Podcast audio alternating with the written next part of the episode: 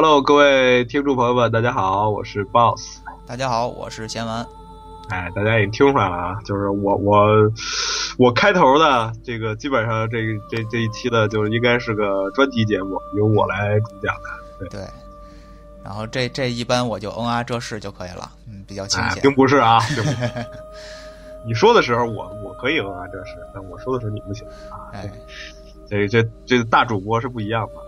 行，别废话了。嗯，哎，好，我们时间很紧啊。说实在，今天这期节目体量很大，说实在的，时间很紧。然后我们，不过我们呢，还是要提前要腾出一些时间来。哎，我们有一件事儿要做。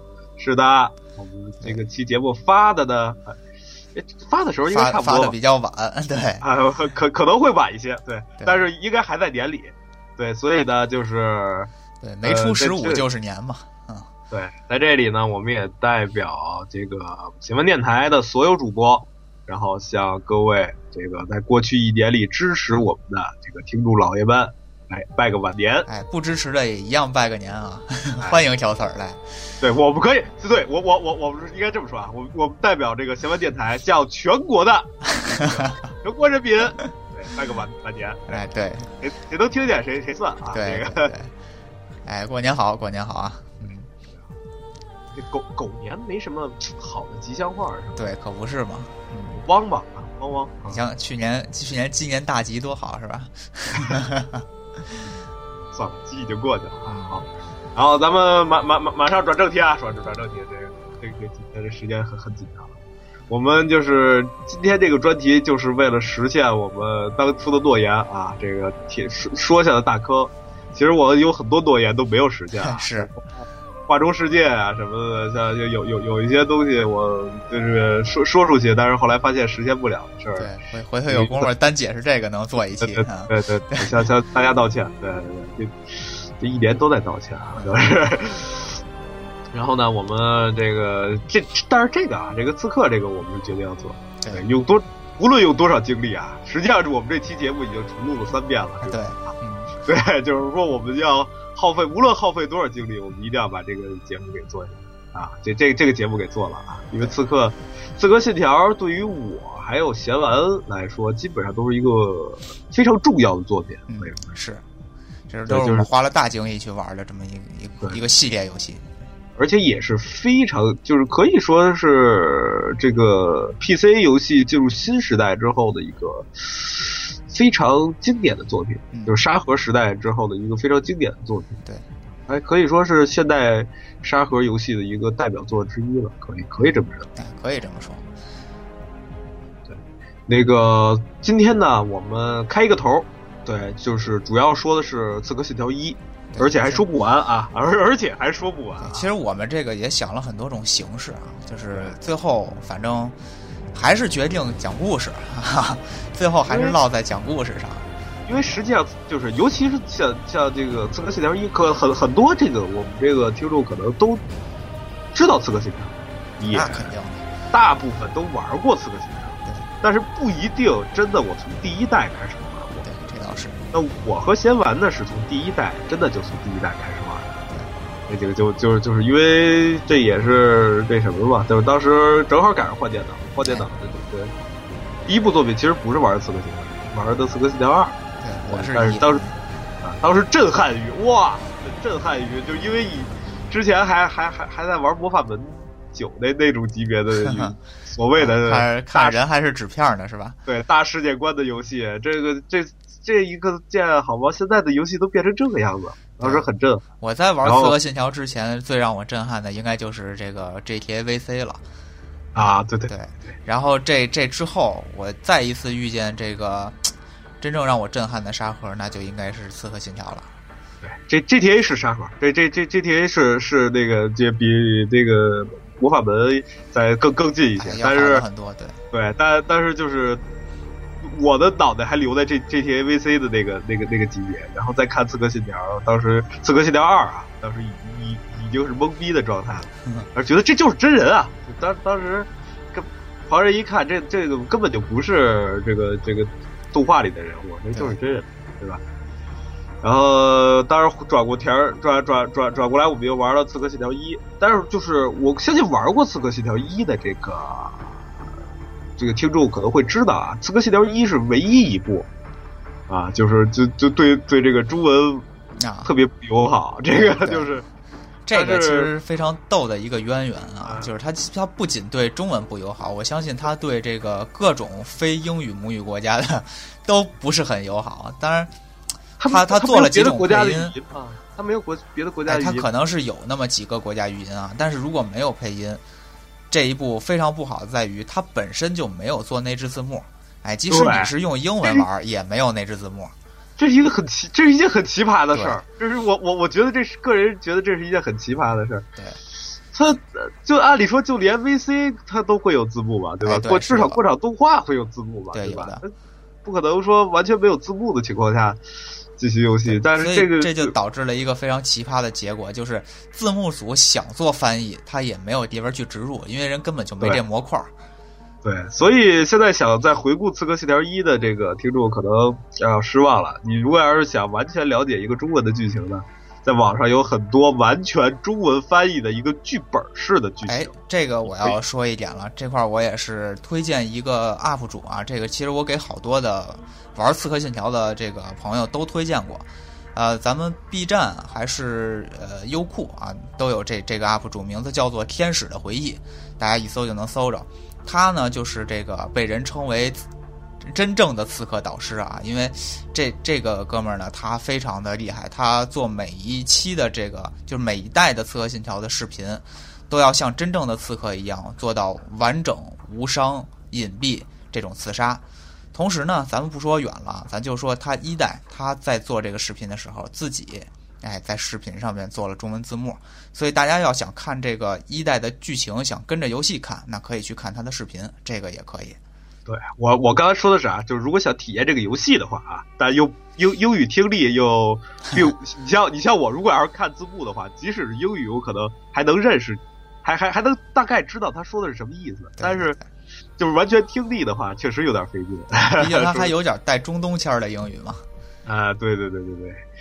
呃，那么废话不多说啊，我们其实做这个节目也是为了给那些根本就不想这个浪费时间去，哎，不能说浪费时间，根根本就不不想花时间去玩这个《刺客信条一》的这个听众啊，来说一说这个《刺刺客信条一》的这个呃剧情，也是给我们这个呃这个节目开一个头吧，给我们这个系列其实我们讲的这个故事可能远大于一代游戏本身的故事。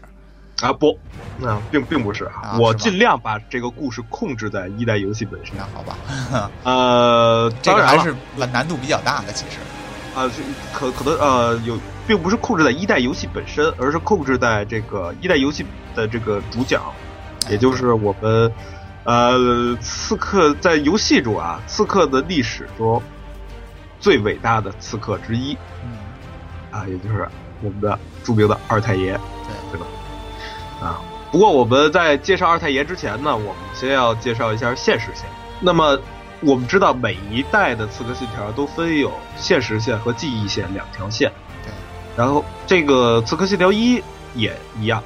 那么刺客信条一中的现实线呢，其实剧情相当简单，里边只有三个人物，是，对就分别就是我们的这个刺客信条的这个整个系列的，呃，可以说是男主角吧，但是就是只能说是前半部分的男主角，整个系列前半部分的男主角，呃，这个戴斯蒙德、迈尔斯，也就是我们的呆蒙德啊，这个呃，人称呆子萌啊，啊，呆呆死萌啊，对。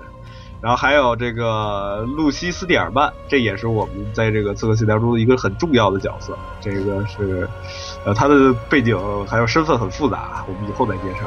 然后还最最后呢是沃伦韦迪克，这个可能就是我说名字，可能很多这个听众并不知道是谁啊，就是那个就是穿着白衣服的那个圣圣殿骑士的那个老头儿，哎，这个要是研究人员。哎，要是像我一样的奖杯党，那一定在玩这个二代的兄弟会的时候啊，会有一个噩梦级的奖杯啊。这个奖杯的名字就叫向沃伦韦迪克显示实力啊。所以，如果看到过这个奖杯的，会对这个名字稍有印象。对他也是这个刺客信条，不是他也是圣殿骑士，也就是刺客组织的敌对组织的一个重要成员，呃，也是我们游戏中的一个大反派之一。嗯呃，戴斯蒙呢，就是我我不过我们先就是简单说一下，就是这个游这个给我们完全没有听过、没没有玩过《刺客信条》的我们这个完全没有概念的。啊，听众朋友解释一下，就是这个游戏的剧情围绕着一件事儿展开，完全围绕着一件事儿展开，那就是一个叫刺客的组织，就是名字里的这个刺客，哎。刺客组织和另外一个叫圣殿骑士这个组织，这两个组织就是进行了一个长达几千年的斗争。但是他们的目的呢，就是抢夺一个东西，对，他们的目的是为了争夺一一样很有力量的东西，应该是一类啊，东或西，对，是一类很有力量的东西。呃，整个这个游戏所有的这个这个可以说是所有刺刺客信条游戏基本上都是围绕着这这件事儿进行。的，对，就是他们这两个组织之间的对抗。哎，抢的这个东西呢，就是一件碎片啊，这个名字，对然，这个我们主角一般啊，一般的主角，大部分的主角都在刺客组织这一边，对对，而我们的对手就是这个圣殿骑士组织。但我要说明的是啊，就是我要说明的是，就是这个游戏其实。我认为并没有善恶观，就是我们并不能说我们就代表正义，而他们就代表邪恶。它不是一个非黑即白的关系，对，那么在我叙述这个故事的过程中，你们就会感觉到、感觉出这一点。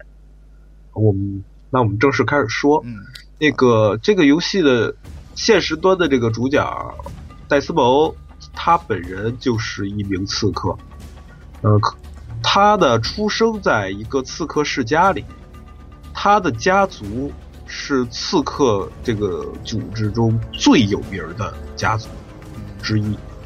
啊，我我目前我只能说之一啊，但我认为他其实就是最最最有名的刺客了，最最有名的家族了，从我因为们玩前几部，然后看到他的历代祖先，我们也能感觉到，对我他的历代祖先基本上就没有怂主，就是基本上都是都是刺客大师这个级别的。是，但是当然他自己他自己并不知道啊，他出生在这么一个这个家族里。然而刺客呢，就现代啊，就是我们说的现代刺客，就生活在我们这个年代中的刺客呢，大部分都属于一种大隐隐于市的感觉。嗯，所以也一方面要逃避这个圣殿骑士的追捕，然后一方面呢，也要就是做一些隐秘的这个调查，所以他们一般都处在一个呃，就是很隐秘的环境里，就在一些很乡村啊，或者是一些穷乡僻壤的地方呢隐居。然后我们这个戴斯蒙，他处在的这个家庭，可以说他的这个刺客的这个家族也隐藏在这么一个小的呃隐蔽的一个农场中。然后这个大大约是一个小一个小的刺客社区，一个几十人组成的一个刺客社区。这个其实就是这种像这种几十人组成的刺客社区，其实其实就是就可以说是兄弟会，就是一个地区的兄弟会。这个就是现代世界的这种兄弟会的这种组织形式，对，实际上刺客一直是在以一个名为兄弟会的这么一个社区的这个形式进行这个活动的。嗯，我们在游戏中，我们也经常会就是这个就是经常能感受到，因为就是第一代还好，后边儿就是往越往后，我们就是成这个越后代的这个刺客信条的这个主角都会呃成为一个兄弟会的领导，差不多，或者是一个小社区的领导，他会经营这个社区，都会有这这个这个感觉。啊，这个戴斯蒙其实他就生生长在这么一个这么一个社区里，呃，他当时呢，你你想他是一个这个年轻人吧，他一在这个幼年十六岁之前呢，一直受这个刺客信条，这不是刺客的这个专业训练。他的父亲叫威廉·迈尔斯，也是呃他的导师，就是整个这个他们这个社区的管理者。啊可以说是。然后他负责也负责训练这个戴斯蒙，然后到十六岁的时候呢，就是正是叛逆期，这个戴斯蒙呢就厌倦了这个隐居的生活。当时的戴斯蒙肯定不知道圣殿骑士的存在，应该都不会知道圣殿骑士的存在，嗯也不会知道外边有多危险，嗯否则他也会有顾虑。但是就是是现现实情况就是他在十六岁那年呢，就是逃离了，而且是利用自己的这个这个刺客的技巧逃离了那个社区。啊，说明练的不错啊。对，说明练的不错，出师了，这个可以这么说。然后呢，从这个这个位位于这个的南南达科达州的这个南达科他是吧？啊南达科他州的这个社区里边，一直你想一个很偏远的社区啊，一直逃到肯肯定要去哪儿呢？去纽约，对吧？啊我要去就去最燥的地方对对对，去最繁华的地方。然后呢，就在那那里就是浪荡天涯嘛，是吧？就在混。啊啊，就因为肯定我可以想象，他肯定也没正经上过高中，对吧？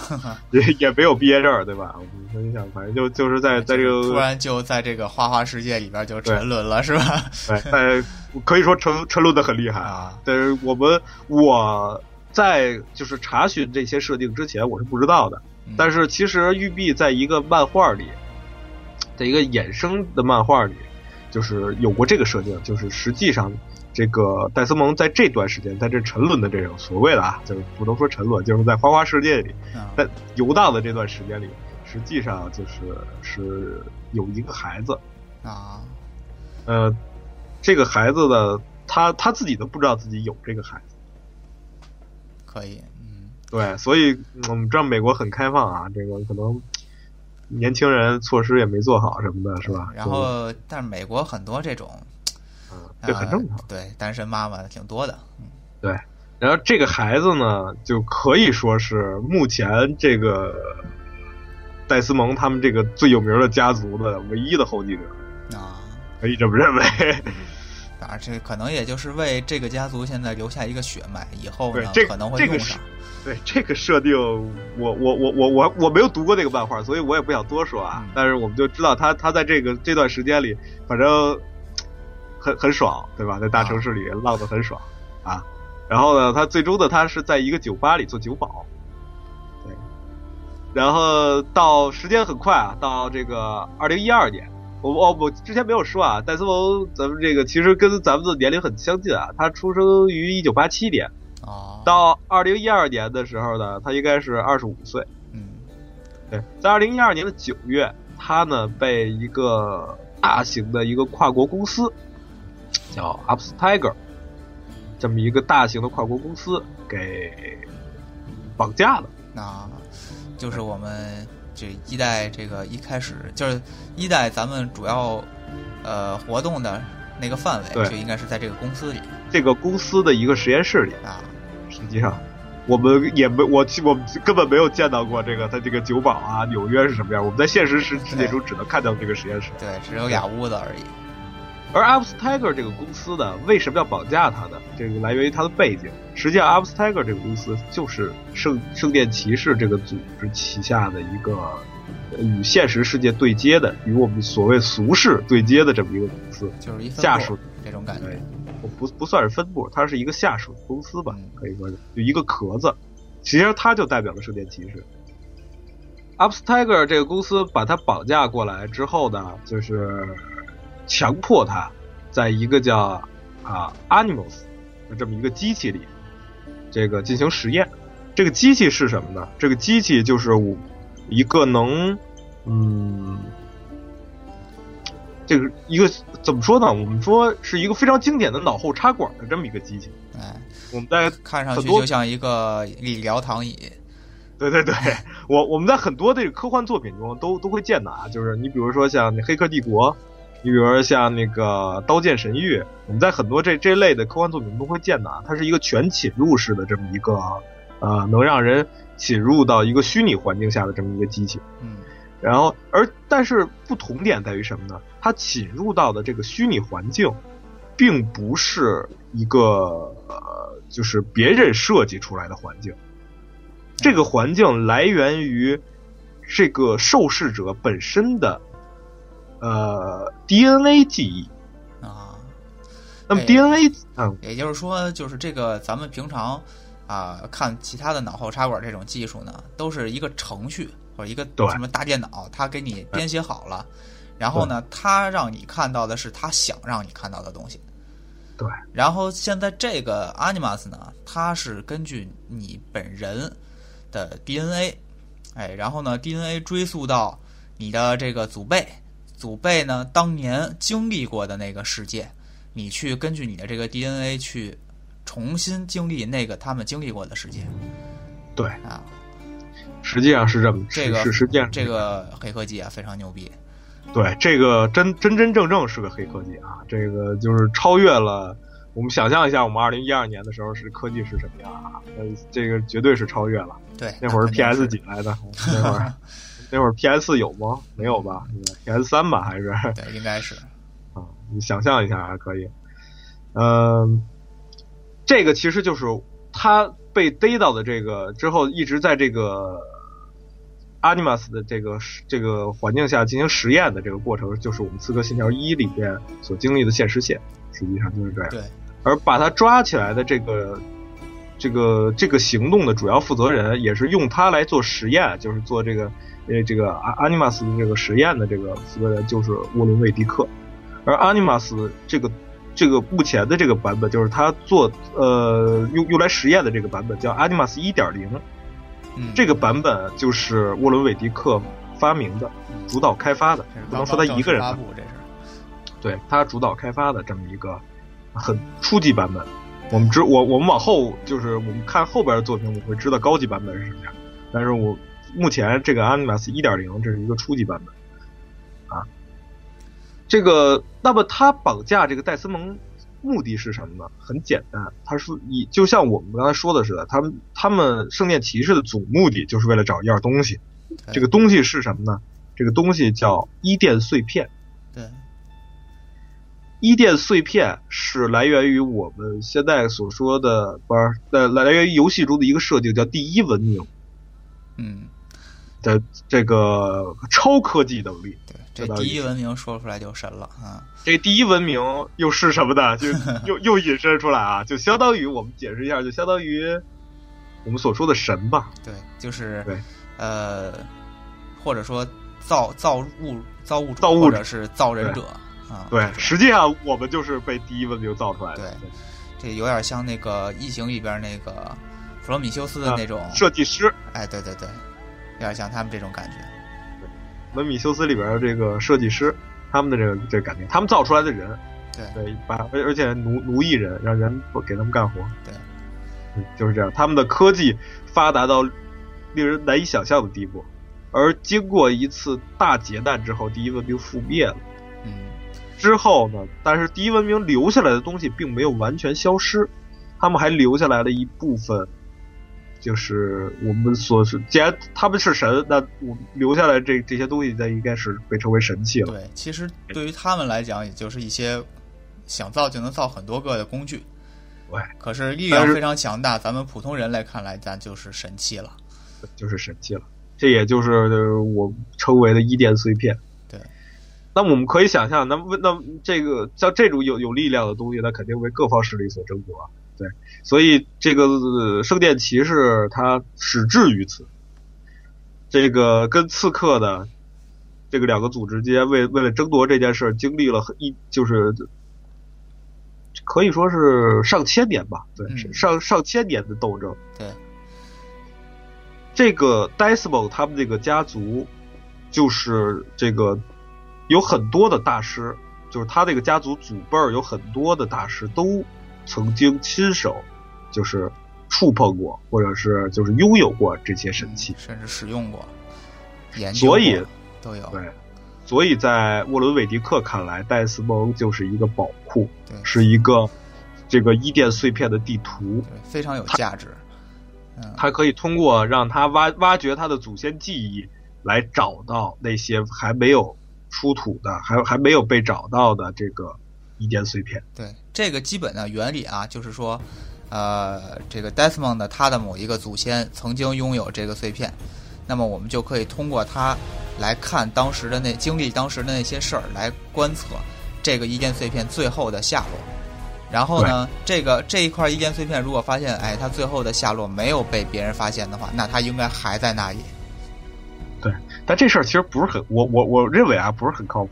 就是十有八九，你你也不知道他到底还还在不在哎，是，但是值得一试嘛。反正有枣没枣，先打三杆子。这这这个脑回路其实也挺清晰的。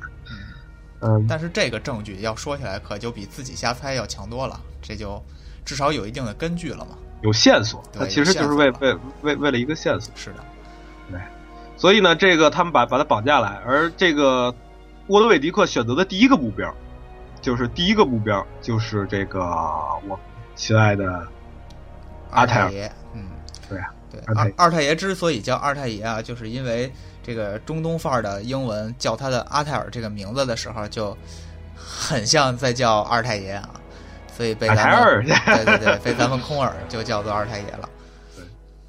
不过在介绍二太爷之前呢，我们还有一个人，就是我们这个唯一的女性啊，现现实世界中唯一的女性，就是露西斯蒂尔曼。哎，Lucy，其实其其其实，在《刺客信条一》这个游戏中，女性出奇的少。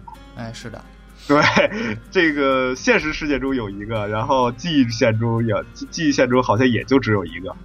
嗯，记忆线中有没有我都想不起来了。对，记忆线中有有有有啊对，也有一个。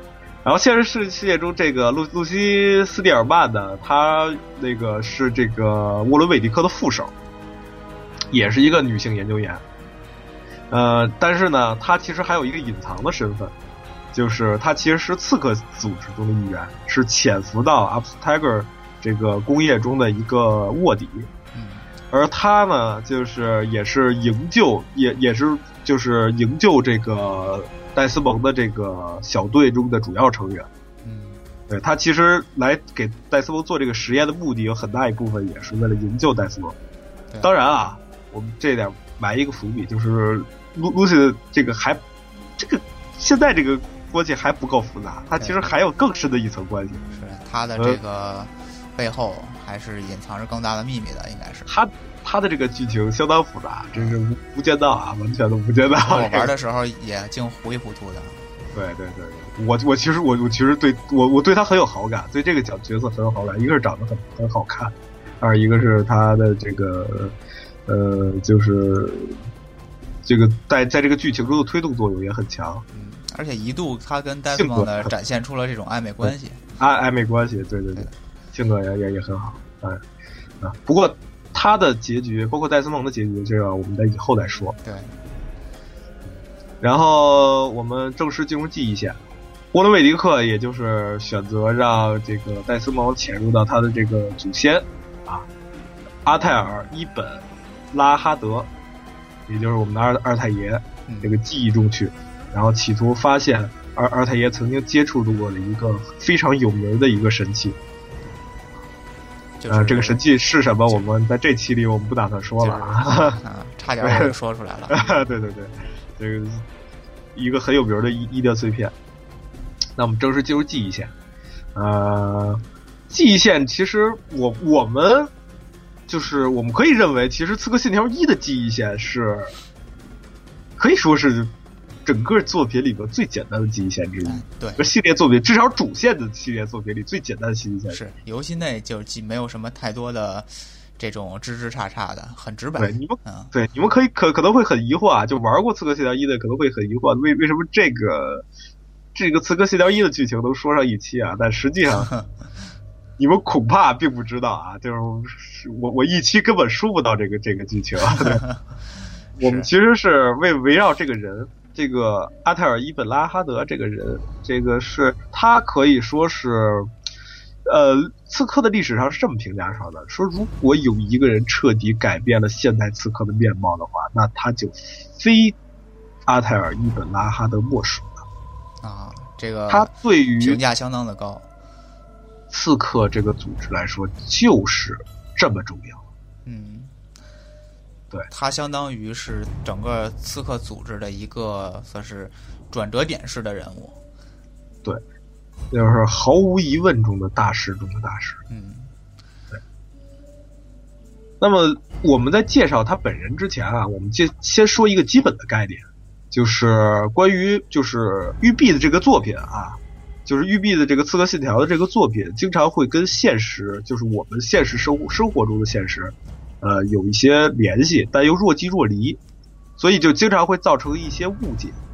你比如说刺客这个组织，就是在现实中实际上就和圣殿骑士一样，刺客这个组织也是在我就是我们的现实世界中是存在过的。对，是的，就是这个所谓的 assassin 这个这个组织 assassin，对对，而且我们真的就是英语中 assassin 这个词就来源于这个组织。对，呃，这个组织的起源呢，就是我们说我们再说现实啊，我们再说现实啊，这个这个组织的起源来源于一个叫哈桑伊萨巴赫的这么一个人，嗯对，他当时就是收养一些就是战争中的孤儿，然后将他们培养成，其实说刺客，我觉得不太确切。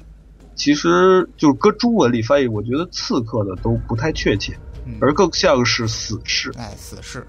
对对，经常我们会看到一些培养特工那种，从小圈起来，然后就教他们怎么杀人什么的这种，就有对，点这种感觉。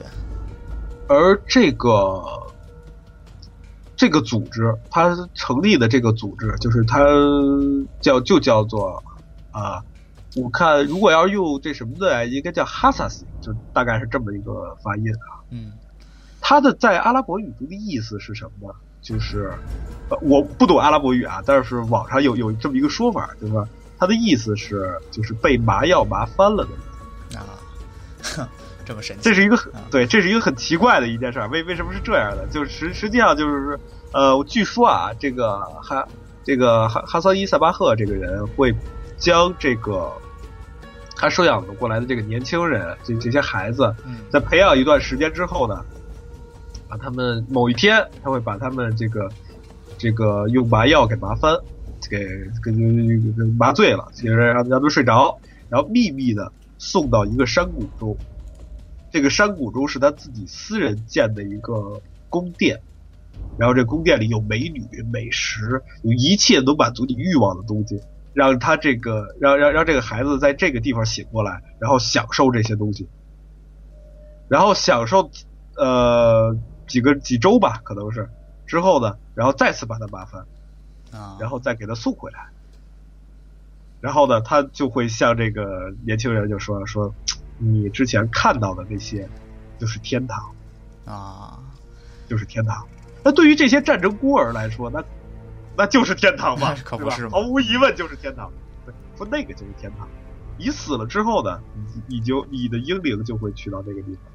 这这个手法跟现在的很多这种恐怖组织培养这个杀手是一样的。现在也有很现在的多这种，对现现在的都没没有这种甜头可尝了，我觉得。现在好多就是用嘴说啊。我记得好像原来有一个梗嘛，就是说什么这个，如果你是啊怎么怎么死的，你上天堂有多少多少的处女那个。对对对。哎，这反正所以我多啊所以至少他这个还尝过尝过一段时间的甜头，是吧？是这他他这个这手法很清奇了，我觉得就是亲身体验一下对天堂亲身体的滋味。验一下。对，这这个我我觉得他从这点说他还是很良心的。哈哈，所以就是我我们说这个这个呃哈哈桑伊萨巴赫这个这个这个人其实是一个很很有思想的一个人啊。我们在历史中其实说他其实并不是一个武功很高的人，他其实是个政治家啊或者和学者，他是一个他的刺杀大部分。他去派他手下的这些孩子、这些年轻人去，呃，我们可以说是刺客吧，去刺杀的那那些都是他的政敌。啊都是有碍于他发展的人，所以说他其实是这么一个人。啊！但是其实咱现在好多作品里头都会把他当成一个武功高强的、非常会有暗杀技巧的这么一个人物，把他放到这个各种作品里边。这点就要提一个，就是我们有一个非常呃著名的误解，就是这个在这个我们这个几个很著名的巨侠啊，这个金庸金巨侠这个笔下啊，就是《倚天屠龙记》中曾经就是有过这么一段记载，是说这个张无忌在这个圣火令上学的一门功夫啊，这个功夫是就是来源于这个呃哈桑伊萨巴赫。啊，叫又又叫这个，他在这个什么里起的中文名又叫霍山，嗯，霍山，对他实际上山山中老人是对，实际上后来又又被就是称为这个山中老人。嗯这个山中老人，这个是个武功高强的，然后各处打家劫舍，各处那什么。但实际上，我们说的这个山中老人，并不是哈桑伊萨巴赫，还还有另有其人对，实际上是另有其人的。啊。那么我我我们在这里啊，我们我们说一下，就是在育碧的这个游戏中设定里，哈桑伊萨巴赫这个人肯定也是存在的。他就是呃黎凡特这个兄弟会的一个领导人，是他从他这个哈桑伊萨巴赫从一零三四年呃一到就是出生，然后一一二四年这个死亡。然而他从一零五零年开始就领导这个黎凡特兄弟会。所以我们知道，就在这个这个《刺客信条》世界里的这个设定里，这个兄弟会的历史要更悠久。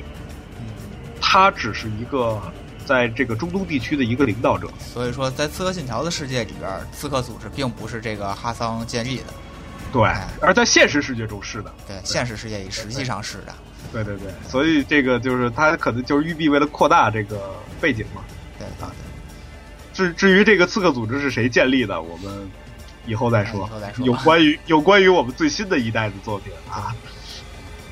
然后这个他当时成了这个领导人之后呢，就是据说啊，据说万事皆虚，万万物呃万事皆允，万物皆虚，也就 nothing is true，everything is permitted，怎么的？没这个在刺客信条中非常有名的这么一个。格言吧，嗯，这这这句话就是来源于他，啊，这个哈桑伊萨巴赫这个人提出来的。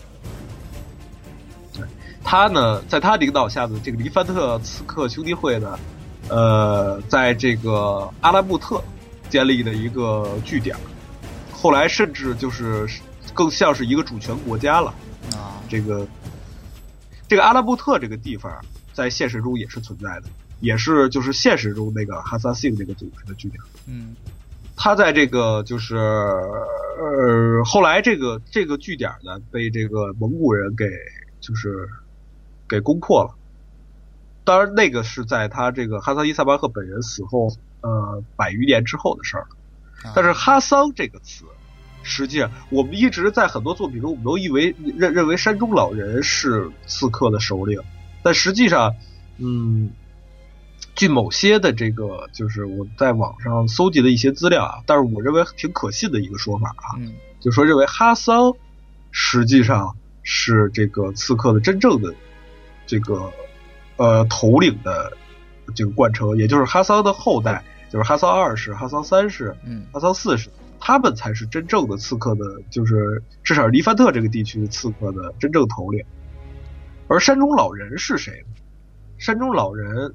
名为拉希德丁西南，嗯，也就是我们在游戏中会见到的这个阿泰尔的师傅啊。对，他本人他是山中老人，我们可以知道他的功夫确实很强。他去就是这这个有有有有关于这个什么，我们可以看到最终 BOSS 战，对吧？对，他我们可以跟跟他交手，他他他的武功确实很强。他其实是真正的就是山中老人。他曾经，这个这个人曾经他出生于一三二年，然后呃，曾经他在这个阿拉木特堡就是修行过，就是接受过这个刺客的修行，嗯，然后之后呢，他被就是派去叙利亚做这个主持事务，然后并在那那边呢活跃了很长时间，这个也。而马西亚夫这个据点，就是我们在游戏中建立这个马西亚夫游戏里边那城堡，就是由他来建立的啊。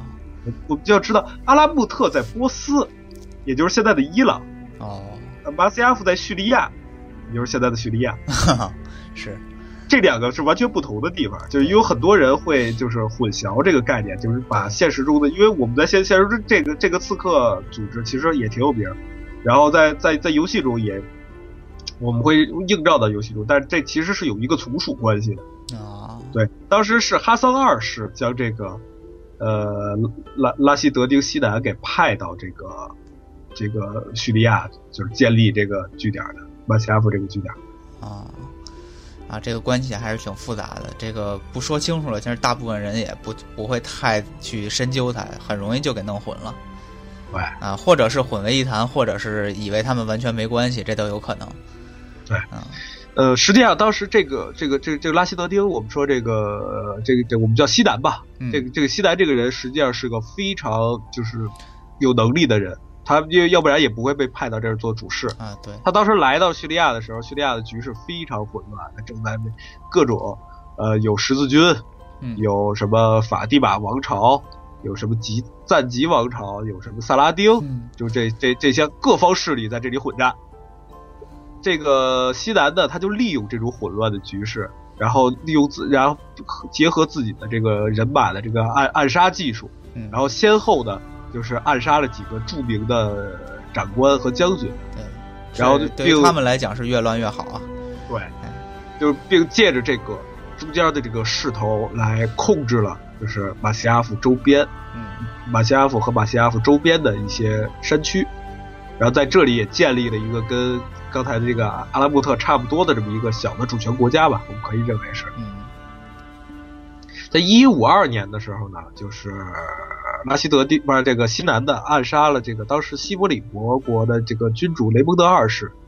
这个时候的，逊尼派，我们我们经常在这个什么里，我们这这个什叶派和逊尼派啊，逊尼我们我们在这里不不引申讲了啊，这个这个就是说，这个其实是这个这这什么最有实力的几个教派之一啊，这个就是在我们这个呃伊伊斯兰教里啊，对，最最有实力的几个教派之一，这个逊尼派的这个吉赞王朝的君主叫努尔丁马哈茂德，开始啊就将这个这个西南就视为比十字军更大的威胁，啊，率军围攻马西阿夫。这就看看到了这帮坏小子们的这对个，，对看他看明白了，这个这个这个有问题，这个这个事儿有问题。对看似你们不主事儿，实际上全是你们干的坏事儿，对，这种感觉。然而，这个马西亚夫这个城堡呢，就是我们在游戏中也能看到，它的非常险要。它上山基本上就是，呃，当然对于刺客来说无无所谓啊，但是对于普通人来说，它上就是上山的这个路基本上只有一条。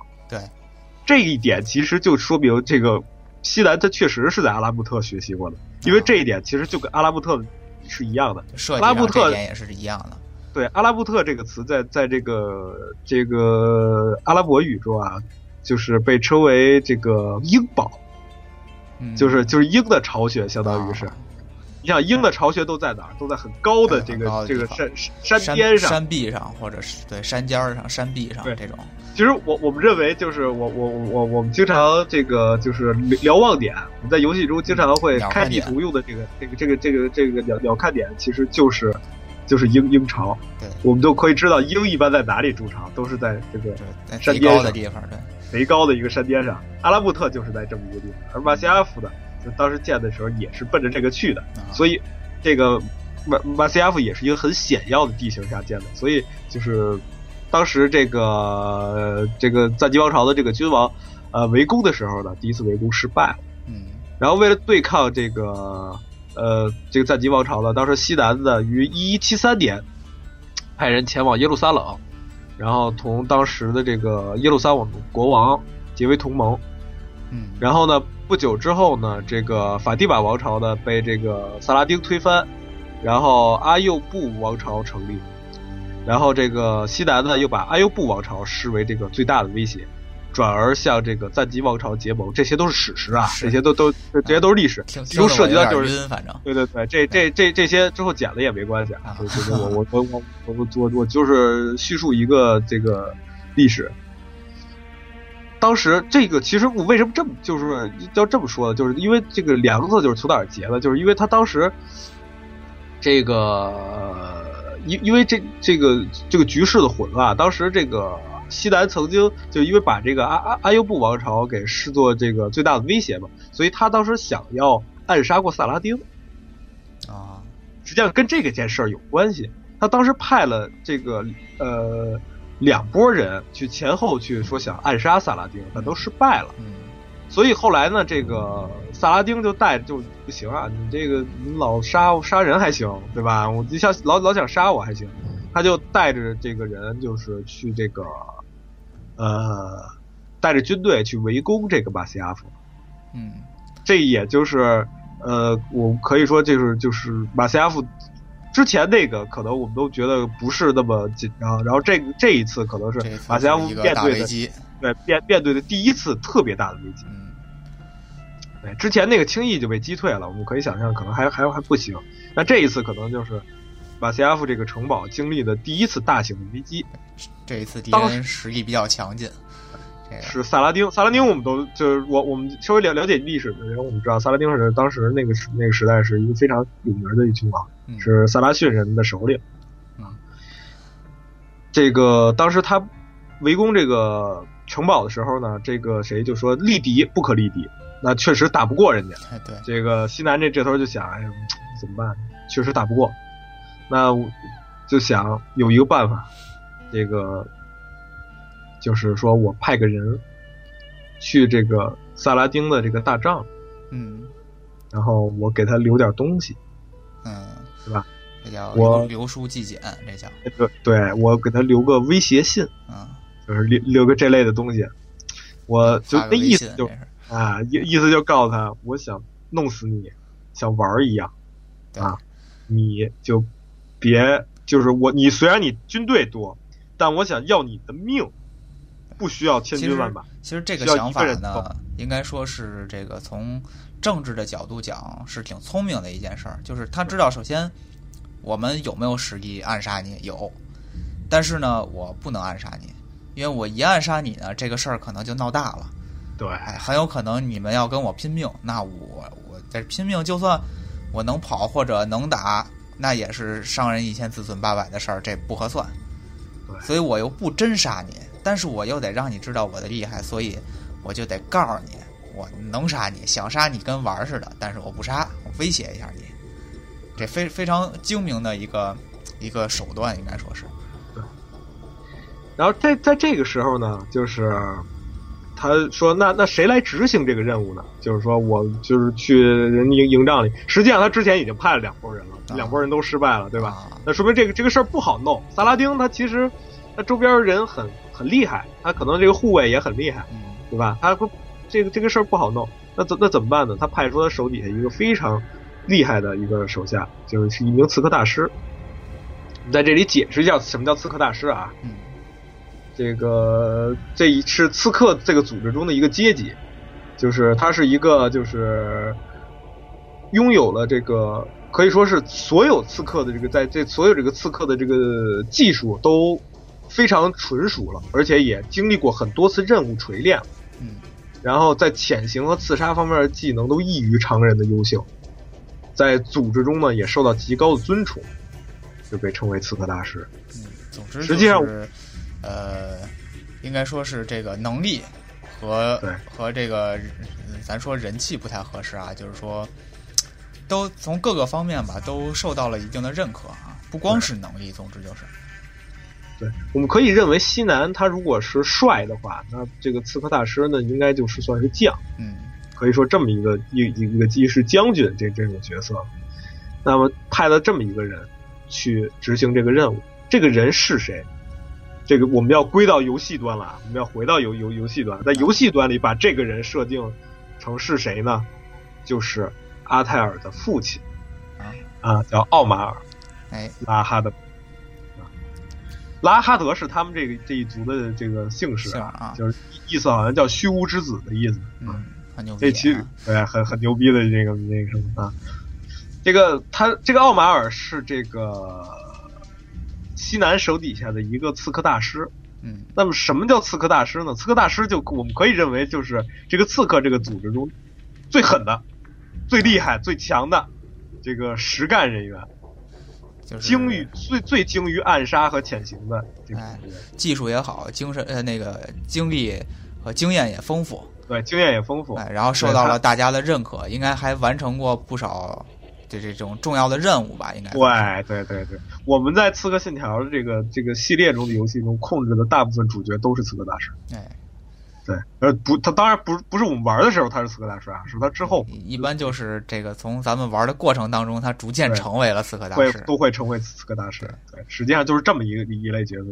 你想，相当于主角这么级别的这个这个这个角色，嗯那他当时呢，这个西南啊派了一个探子，派了一个叫艾哈迈德，呃，你看艾艾哈迈德啊，很很很嗯那个什么典型的这种对对对这个姓氏啊，艾艾哈迈德·索菲安的这么一个探子，这个潜入到这个呃营地，这个萨拉逊人的萨萨拉森人的这个营地里去探查这个萨拉丁当时住在哪个帐篷，然后定位了之后呢，他跟这个奥马尔就接头了，说就在那个帐篷里，你去把他干掉吧。晚上啊，不不是把他干掉啊，就你去留留这个血书。哎对完执行任务，嗯这个奥奥马尔就晚上就潜入到这个这个他们这个萨萨拉森人这个围城的这个营地里了。嗯呃，这个任务的前半段啊，非常的顺利，他基本上就没有被任何人发现，就已经进到这个萨拉丁的大帐里了。啊，成功潜入，对，看萨拉丁很熟睡的脸啊，这个是吧？就非非常那什么，流着哈喇子啊。应该可以在脸上画个圈儿画个叉儿，对对对对对。然后他嗯当然没有选择这个方法，留留了一个这个书信，然后再加了一把匕首，那意思就是说我想干掉你，想磨你的脖子，我匕刀都放在这对，就是磨你脖子，想扎就扎下去了，哎想扎就扎下去了对，对。这就跟这个这威胁这这个威胁的效果就跟寄刀片儿似的，只不过我是人到你跟前儿来了，对，这就更狠嘛，对。吧？这个，呃，他但是呢，就是他马上就要撤退的时候呢，就是出事儿了。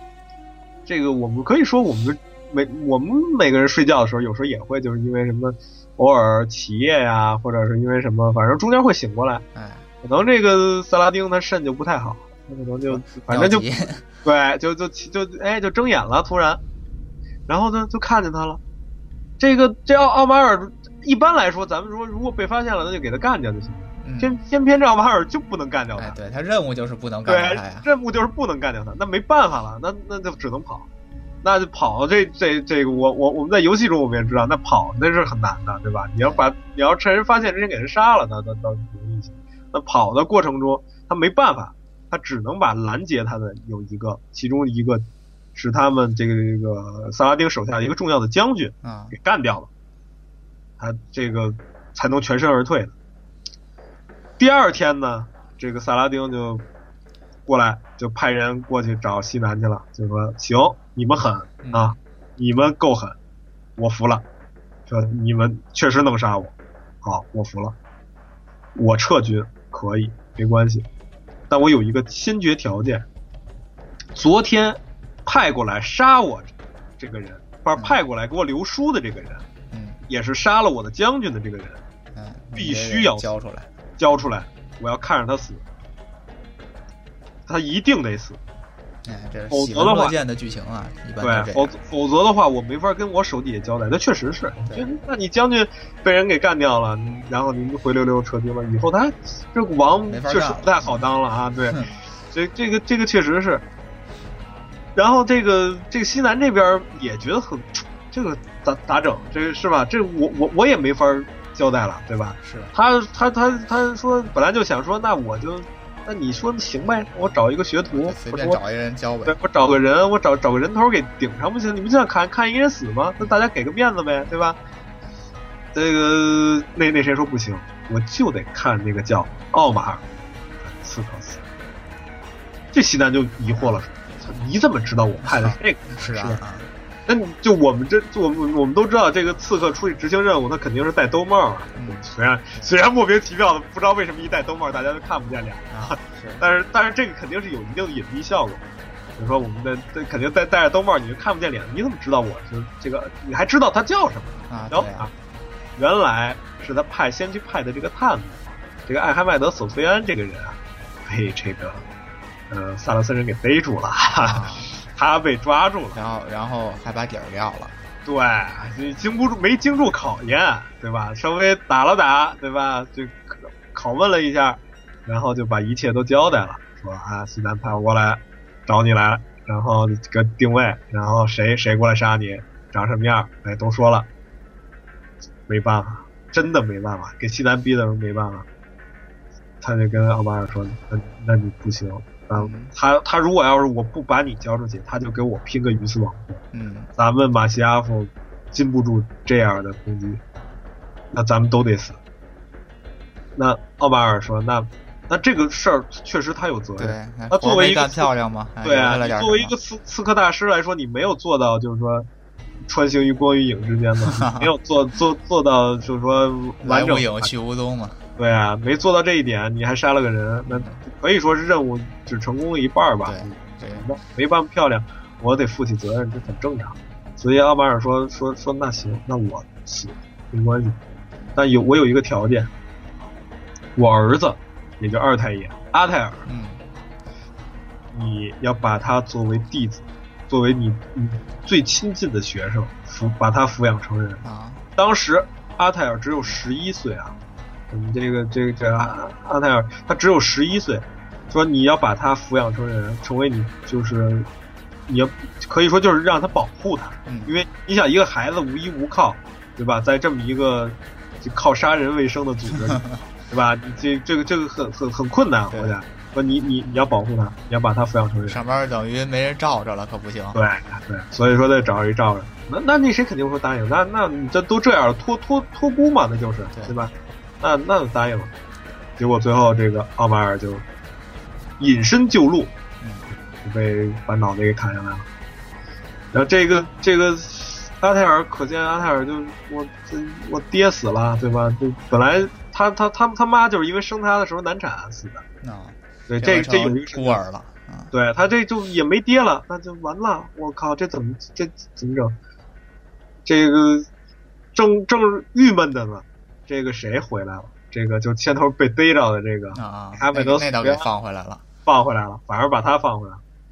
放回来以后，这个他就这阿麦德就哎呦说，操，这这事儿太不行了！我靠，这怎我怎么就能这样，对吧？连累了一个刺客大师死，嗯，还留下一孩子，这完了，这受不了。就是也也很也很愧疚，其实对，他就跑到这个这个。这这谁这儿？这个阿阿泰尔这儿把一切的实情都都告诉，因为其实这个他被抓，他透露这件事儿，西南这边是不知道啊。对，西南这边他只是觉得，我靠，你你怎么知道我这有有有有奥马尔？但他不知道是他叛变了啊。但是其实就没想到嘛。对，那 那很难说这事儿，反正就就就就是他他可这奥奥马这个这个这个。这个艾艾哈迈德可能也有点觉得，可能他自己这么活，我估计也也活不下去。嗯，反正他就是去找这个这阿阿泰尔了，就说一切说这都是我，你你父亲死的是我，因为我对不起，特别对不起，真的对不起。然后就说完就抹脖子了啊，他就他就自杀了，也也自杀死了。对然后这这阿泰尔就慌了，说我靠，这这事儿怎么整？他一十一岁的小孩，他也不知道怎么整。嗯，那他剩下唯一可依靠的，那就是。这谁？西南，他把西南给找过来了，说说说老师，你看这怎么整？这西南一说，那那怎么办呀？原来是这么回事，我说他怎么知道的呢？啊，破案了啊！那那那那他也有点恼怒，那你怎么办？但是他又想说，因为这艾哈迈德呀，他手底他他也有一儿子，那可不，你知道，他也是这儿子，也就是他们父子俩相依为命，嗯。这这艾哈迈德自己也没想想，自己也生了一孤儿，他都没，他还没不如人家，他都没交代，还 没托孤，对，都没托孤。这西南一看，好嘛，您您挂了，那他就跟这个阿阿泰尔说说说，行吧，那你这个这个你别他怎么死的，就这事儿，你别跟别人说，别别把这事儿闹大了，别说出去，你说出去，那他儿子就完了，就就。对，在这儿就不好混了，这个就就混成叛徒之子。对，开玩笑呢，我靠，你这没没跟着一起死啊？那得得，是不是？你别别咱别这么着，我把他儿子也收过来，也当我徒弟，你们俩就是兄弟了。之后，你们俩就就就就以以后就是兄弟了，相互依靠啊，就好好好过日子，往下，是不是？可见啊，西南这个人啊，他是。他是个，就是有领导风范，而且他是有柔情的一面。那可以认为这么认为啊，他是有柔情的一面，就并不像我们游戏中就是体现的那个样子。啊，就是感觉特正直，然后一切都是他的棋子儿，这种感觉是吧？对对对，可能他并并不是那那样一个人，但是他可以说是一个就是多多面化的这么一个角色。嗯，然后这个这个我们说回来啊，这艾艾哈迈德他的这个儿子叫什么呢？这个这个儿子叫阿巴斯，嗯，我应该没念错啊，应该叫叫叫阿巴斯，他就是也是这个这个，就后来就跟这个这个阿阿阿泰尔成为这个就是一一块儿受教是师兄弟了嘛，嗯。就相当于是，然后他看他父亲死了，他也很悲伤，对吧？谁谁死了爹不悲伤啊，对不对？他也很悲伤，他说那怎么死了，对吧？他突然就死了，对吧？他也不明白怎么回事啊。这个阿阿泰尔就是他们俩住一屋啊，阿阿泰尔就就就就看不下去了，你说你你这你这看不下去了，他就说说就跟这个谁说了，就是你你毕竟年纪小，他处理这种事儿他确实没什么经验，他就跟这个阿巴斯说说你你父亲是因为背叛我父亲，把我父亲害死了，自己自责自杀了的，就把这事儿说了。对，阿巴这斯就这个不太好呀，这个就这个决定可以说是阿泰尔这一生中做的最错误的几个决定之一，可以这么说。嗯，这也是给他带来了最多这个他苦难的这么一件事儿。他稍微有一点社会的这个处理这人情世故的处理能力，他也不能这么说，但是他就他就和盘托出了。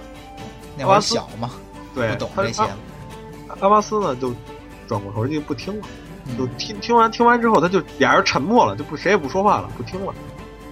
第二天，就据据那个记载啊，第二天他在这个这个剑术，他们两个人在学习剑术这个格斗的时候，阿巴斯就要求说我要换一把真剑，啊，然后他就就是就真的就刺向这个这个这谁了，真的就刺向这个阿泰尔，啊，就是就就真刀真枪的刺向阿阿泰尔。这就代表这俩人是要决裂了。对，他就完全不信，就是阿阿阿阿泰尔，你说的就完全你是侮辱了我父亲，我就一定要杀死你，你这个你你你你你这个这些话是完全是谎言，可以想见啊，其实阿巴斯肯定他心里是可能是觉得这是有可能是真的，但他不愿意他不愿意相信嘛。他就迁怒阿泰尔，就人性就是这样嘛，没办法，你可以想象一下，这也情有可原，对吧？你人性它就是这样，就谁愿意相信自己的父亲是个叛徒呀？对呀、啊，而且还是在死了之后，又不是亲口说的，这是别人说的。对，所以说，而且是跟自己同龄的一个孩子说，又不是他导师说的，对对吧？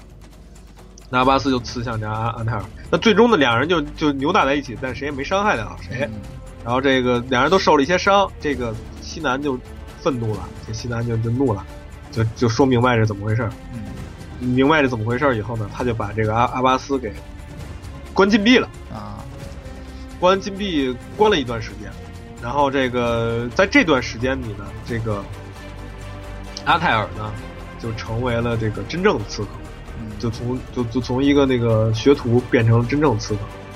由于这一点，这个阿巴斯更恨他，就觉得他是使 阴谋诡计，你想超过我，你故意侮辱我父亲啊，你想超过我啊，你你这是有目的的。反正就现在他怎么看阿泰尔都不会顺眼了。对这个梁子已经结下了。对你你你你你就是嫉妒，你就是那那什么，你就是想超过我，你就是想使阴谋诡计，你就是想这个，嗯、这个阿巴斯的这个这个这个愤恨，一直纠结于这个阿泰尔的一生，是跟他姻缘孽缘不尽的这么一个人，可以说。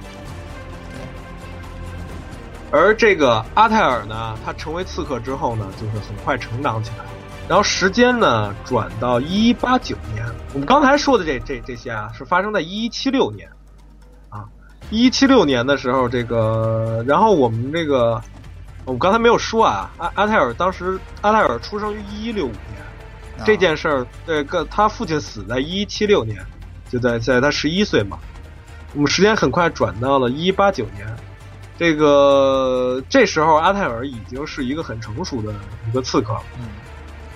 然后呢，他但是呢，当这时候呢发生了一件事儿，呃，在这个呃马西亚夫中的这个有一个刺客的学徒叫哈拉斯，他呢就是嫌这个自己这个在刺客中这个晋升太慢了，就是他到现在还是就是个学徒嘛，他觉得太慢了，他觉得自己很牛逼，他觉得自己可以的啊，就是他，于是他决定就是背叛刺客组织，加入更光明的这个圣殿骑士哎啊，这叫什么脑回路呀？对，更更高明的前途啊！这个这想想晋升就跳槽是吧？对，这个很很先进的想法，这个。呃，我我我我我可以说啊，就是在刺客刺客和这个圣殿骑士对就是对立的这个历史上啊，就是这种情况很很常见，很多，而且就甚至涉及到我们的主线中也会经常会遇到这这种情况。就是两两个组织来回跳是吧？有人对，甚至涉及到我们其中的一个很很有名的一部就是支线的作品，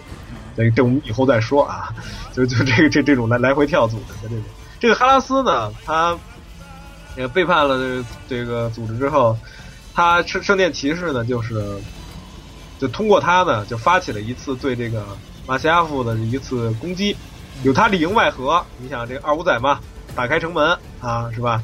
他就是很容易就趁肯定是趁着夜色嘛，把城门打开，然后把人引贼入室啊，就一举把这个马西亚夫给攻破了，对吧？然后就是这个所有的这个刺客都被俘了，嗯，这回然后，呃，甚至把这个他这个西南啊，这个他这个这个刺客的首领也被这个俘虏了。这这我这比上回还大危机，这个对，这个其实特特别莫名，为为什么没没全给宰了，而是俘虏？啊，特别莫名这个事儿啊，我还以为都当即宰了，但并没有，可见他是在等阿泰尔。啊是啊，这个时候，我们年轻的阿泰尔啊，就是刚执行任务回来，哎，正好没在，哎，正好没在，刚执行任务回来，然后这个走到门口的时候就发现，哦，出事儿了对，啊！就遇遇遇上一个这个别的刺客学徒，就跟阿泰尔说：“我你别你别回去了，嗯完了，完蛋了。说说说这个大师他们都都被都被俘虏了，这个圣殿骑士占领了，攻过来了。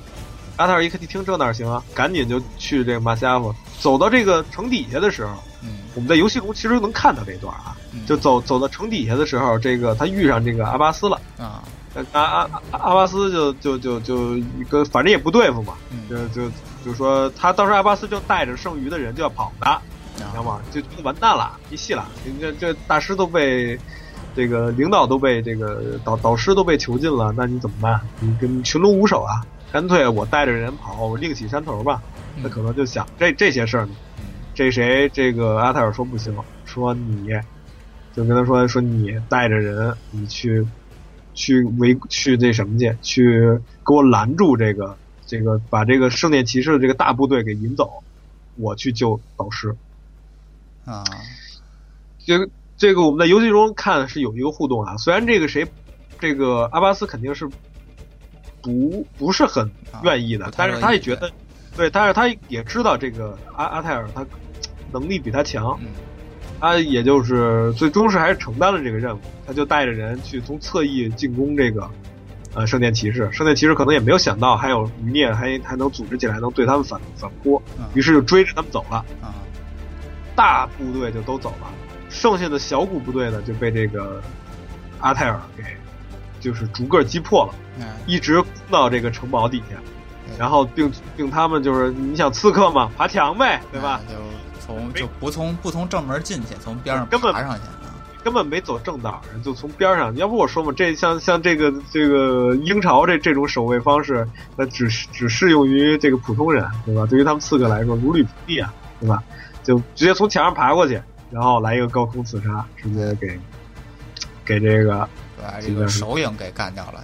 哈哈，就就这个就这个哈哈拉斯嘛，啊对对吧？就就这个这个这个这哈拉斯给灭掉了。嗯这个由此，这个阿泰尔就被提升到了刺客大师这个级别。哎，就在这个这是立了个大功啊，这对这个这个功功劳非常大。对，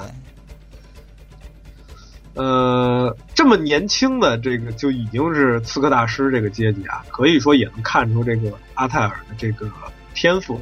嗯之后呢，之后从呃八九年的转过转过年到一九零年，这个这个这一年呢，其实发生了一件事儿，但是我们在正传中基本上不会知道。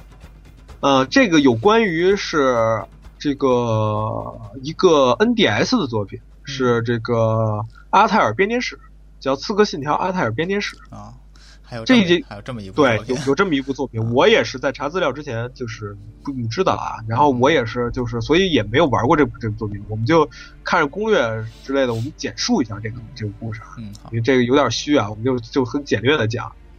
这个故事主要说的是什么事儿呢？说的是就是当时圣殿骑士的有一个首领叫巴西利斯克，嗯挺葛的啊。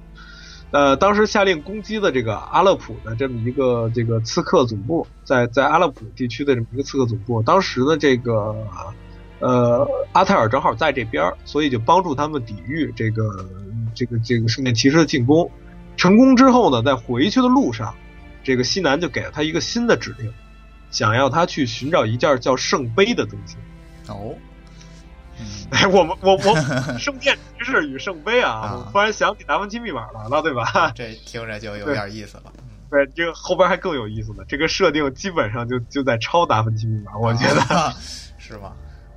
这个这个阿阿泰尔就也也也挺无奈，那就导师说要找，那就找呗。说这圣杯是什么呀？有可能是一件与伊甸碎片极其相似的、具有神力的古代遗物。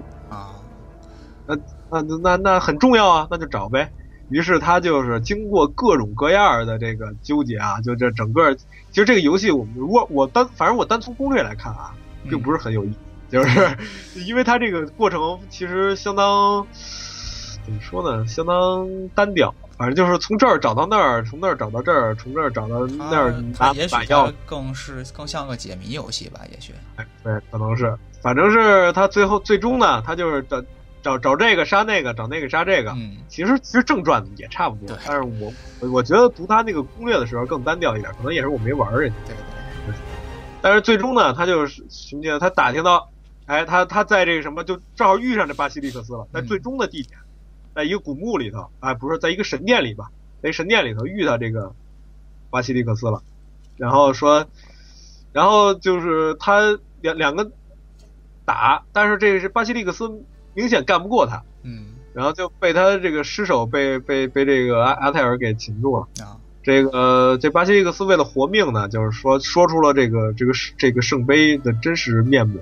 其实这个圣杯啊，并不是一件神器，而是一个女人。哎，这这就跟达芬奇密码一样。对，是啊，对，这这不好啊，没看过《达芬奇密码》，给揭了密。可以。对，嗯其实圣圣杯指的是一个女人。嗯然后呢，这个就说出这这一点之后呢，他就是他其实想拖延时间，然后就借着这个后来这个这个神殿就坍塌了，然后他就借着这个路就跑了。啊，呃，这个那巴西利克斯跑了吗？对不对？就是说巴巴西利克啊斯就就借着这个神殿坍这个啊，这那坍塌阿阿泰尔等于就没有完全制住他啊。这阿阿阿泰尔呢，就那知道她是女人，就是之后又又顺路去找线索，最终就定位了，就发现这个这个圣杯啊，实际上是一个叫这个阿德哈这么一个女人。我们在这个有些设定集里，我们会看到这阿德哈的插画啊，嗯画的非常漂亮。啊这个是一个这个长相那个就是身身姿很妖娆的这么一个女人。嗯这个阿泰尔呢，就是从这个圣殿骑士手中那个，就是把她救了。嗯然后救了之后呢，俩人在逃跑的过程中呢，这个阿德哈就告诉这个这个阿阿泰尔说，这个西南西南的副，他的副手啊叫当时的副手叫哈拉什，这个副手是是西南的左膀右臂，嗯这么一个副手背叛了。哦他这个他这个这个这个副手要背叛这个谁？这个阿勒普被攻击，就跟这个这个哈哈拉什有关系。背叛有关系。于是呢，这个阿阿泰尔就去哈勒普阿阿阿勒普把这个这个哈拉什给干掉了。嗯然后，但是后来他发现这个就是被干掉的时候呢，这这过程中呢，这个阿德哈再次未成年骑士俘虏。嗯，就是这女的是吧？这这个抱歉，这这名字这些名字实在是就说圣杯吧，啊对对对对，我这这这这很很抱歉啊，这个我们这个阿拉伯名字本来就不对对对，这咱感觉都特别像啊，就是咱咱们以后就用这个就就用代号称呼。他他去这个地方把这副手干掉了，干掉了之后呢，他发现这个圣杯又被带走了，啊带走了之后他没办法，他又追，穷追，追追到一个港口，又碰上这个巴西利克斯了。啊这个圣圣殿骑士的骑士长，就跟这骑士长梆梆梆一顿打，把嗯骑士长给干掉了。这是啊这是最终决战，啊这游戏的最终决哎，这终于把这个骑士长干掉了。干掉之后，他发现这个阿德哈呀，并没有在他在这个这巴西利克斯是其实他有有一个有点舍身断后的意思，反正是啊不知道怎么回事，反正是他没在这儿，这个阿德哈被别的船带走，至此这游戏就结束了。那也就是他最终最后也没有也没有获得这个圣杯，相当于其实这这件事儿，就是如果要是做外传来讲，我们其实有的有的外传如果跟主线剧情没关系的话，我们是不提的。啊但是这个剧情其实跟主线有一定的关系，啊就是呃，阿德哈这个人啊，他其实对这个就是在游戏中可能没体现出来，但是他其实对这个呃阿泰尔是就是影响很大。嗯。当时很年轻的这个阿阿泰尔，就曾经，就是他后后来我们在这个这个玩别的代的时候，我们会看到阿泰尔的札记啊，啊。这个札记里头就就曾经写过，说我说我曾以为阿德哈会是陪着我慢慢变老的那个人，啊。我曾以为他会会是让我停止杀戮、放下我的剑的人，嗯。但我现在知道这种梦还是不要继续去做的好。啊。那么这块儿表达出了一种是什么呢？是单纯的爱慕呢，还是他们之前确实有过一段感情呢？对他们之间是有感情的。啊甚至我们在这个就是在一代的游戏中啊，我们在这个大马士革执行任务的时候，这个就要刺杀一个目标的时候，这个刺客的这个当时的联络人曾经问过他说：“你有关于阿德哈的新消息了吗嗯？”阿阿泰尔就是沉默了，没说话。啊说这个这这线人就说没有嘛？那太让人伤感了。说希望你有一天能够找到他。啊就是我们后来推测啊，就是我们后来推测，就是阿泰尔肯定是找到了阿德哈的尸体，就最终是追到的那个人，而阿阿德哈肯定也是死了。啊对这个这个，而且阿泰尔就是根据有有些设定集说，可能他最后还找到并杀死了每一个跟他的死有关的人，为他报了仇。啊对，而且这个这个阿阿泰尔就是直到就是到后来也一直是就是纪念，就是心里念着阿德哈，嗯而且是爱着阿德哈。嗯。对阿德哈本人的死，其实对他的打击很大。对，你可以想象说说那是一个很年轻的阿泰尔，然后执行这个任务当中，遇上了你之前说非常美丽妖艳的这么一个美女，这种倾慕的感觉是很正常的。对而且再加上这个两人一起逃亡的经历啊，你再加上这种吊桥效应，这是吧？互相这个产生感情，对，对可以理解啊。这我们个个人延伸啊，这个人延伸。对对对，然后这个呃，我我我个人认为啊，这件事儿也直接影响到了为什么就是《刺客信条一》的开局，这个游戏中这个开局，它就是有显得这个这个阿泰尔是一个很暴躁，就是很就是很木木木木无那什么，他可能就处于一种就是心心情很悲愤的这么一个状态，啊，就是还没有从那个那个状态中缓缓过来，一就是平复。对，这阿德哈这件事发生在一九零年，而我们这个故事开始就是我们《刺客信条一》的这个故事，嗯。这个记忆线的故事开始于一一九一年，啊，就在第二紧接着啊，紧接着的这这一年，所以我可以想象他可能这个心情还是处于一个很不稳定的状态，而导致了就是他《刺客信条一》中开局的那场失败。嗯。那么《刺客信条一》的这个故事到现在就是刚刚要开展起来，但是我们呢就决定在这里稍微休息一下，时间已经不短了。断一集吧啊，我们各各各种认为说《刺客信条一》的故事很单薄啊，很对很怎么，但是我们但是我没有想到的是，这个阿泰尔本人的故事非常丰富。对，因他的一为怎么说生呢？就是呃，我插一句啊，就是说，呃，育碧刚出《刺客信条一》的时候，那肯定是没有这些，没有这这么多这个东西背景故事的对。但是，毕竟一火了嘛，一火了之后呢，这个后边的做法，尤其是在二代、三代啊，它都是以这个阿泰尔的后辈的形式出现的。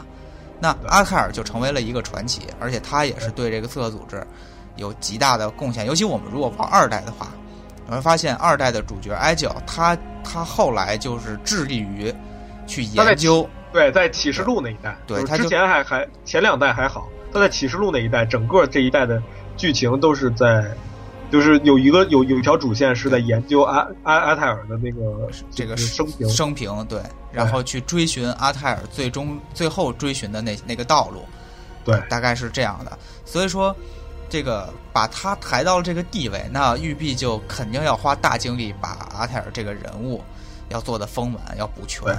对。他的一生可以说就是跟这个是波澜起伏，跟各种各样的就是人都有这个有有纠结。所以说，就是而而且我们从这一点看，这个就《刺客信条》整个这个故事都是一个呃很成人化的故事。他们的这个他就是也也是很美式的这个这个故事，就是他的一生中不会像就是我们很多这个龙傲天的那种小说里，对。我有很多女人，我我这个我有很很我一出生就是天选之子，我一出生就就就就怎么怎么样，我可以说阿泰尔真的就是天选之子，是。他的能力，他的家族，他的那种，他确实是天选之子，但他并不是没有缺点，他并不是个就是所所谓的就我我们说的那种龙傲天的主角，他也会失败，他的亲人，他的朋友，他的这个爱的爱人相继离他而去，对。就是这个故事，其实就是最终塑造了这么一个人。他是一个很很悲情的一个英雄人物的感觉。其实我我认为每一代的主角都有一个很悲情的，就是就是一个过去。就正是因为这种经历，塑造了这么一个人。对。就我们也可以说，我们到这儿，我们最后总结一句话，我们可以认认为，就从就从最初代不是，就从最初代开始，这个玉璧给定下的基调开始，就是刺客的。凡是哪个刺客，他们的生平都跟死亡如影随形，都跟他们他们的这个这个经历都跟死亡如影随形，他们都会伴随着大量的死亡，无论是敌人的死亡，还是他自己亲人的死亡。那么好，我们这个《刺客信条》这个第一期，我们这个系列节目的第一期啊，就到此结束。对，这是一代之前的故事。呃，对，可悲可叹啊！这一代之前的故事，我们先把一个大背景给大家。对，然后我们这个节目呢，就慢慢做啊，跟评书似的，一点一点来。然后呢，说不上是评书啊，说不上评书。我因为我我确实能力有限啊，跟大家就是整理了一下我们这个从维基啊，从各个这个渠道得到的一些就是呃资料吧，其中也可能。会有很多听众就说觉得有些资料不实的地方，我也认可。对我，因为我们这些资料就是呃，确实有可能有有有就是不确切的地方，就是欢迎指正。对啊，我们就很感谢大家跟我们互动。对，也也希望大家喜欢这这这个系列，然后包括游戏，包括我们的节目，希望大家愿意收听，愿意去理解了解它这里边的故事。对。好的，那那个我们这一期节目就到此结束，感谢各位听众，感谢大家收听，我们下期再见，拜拜。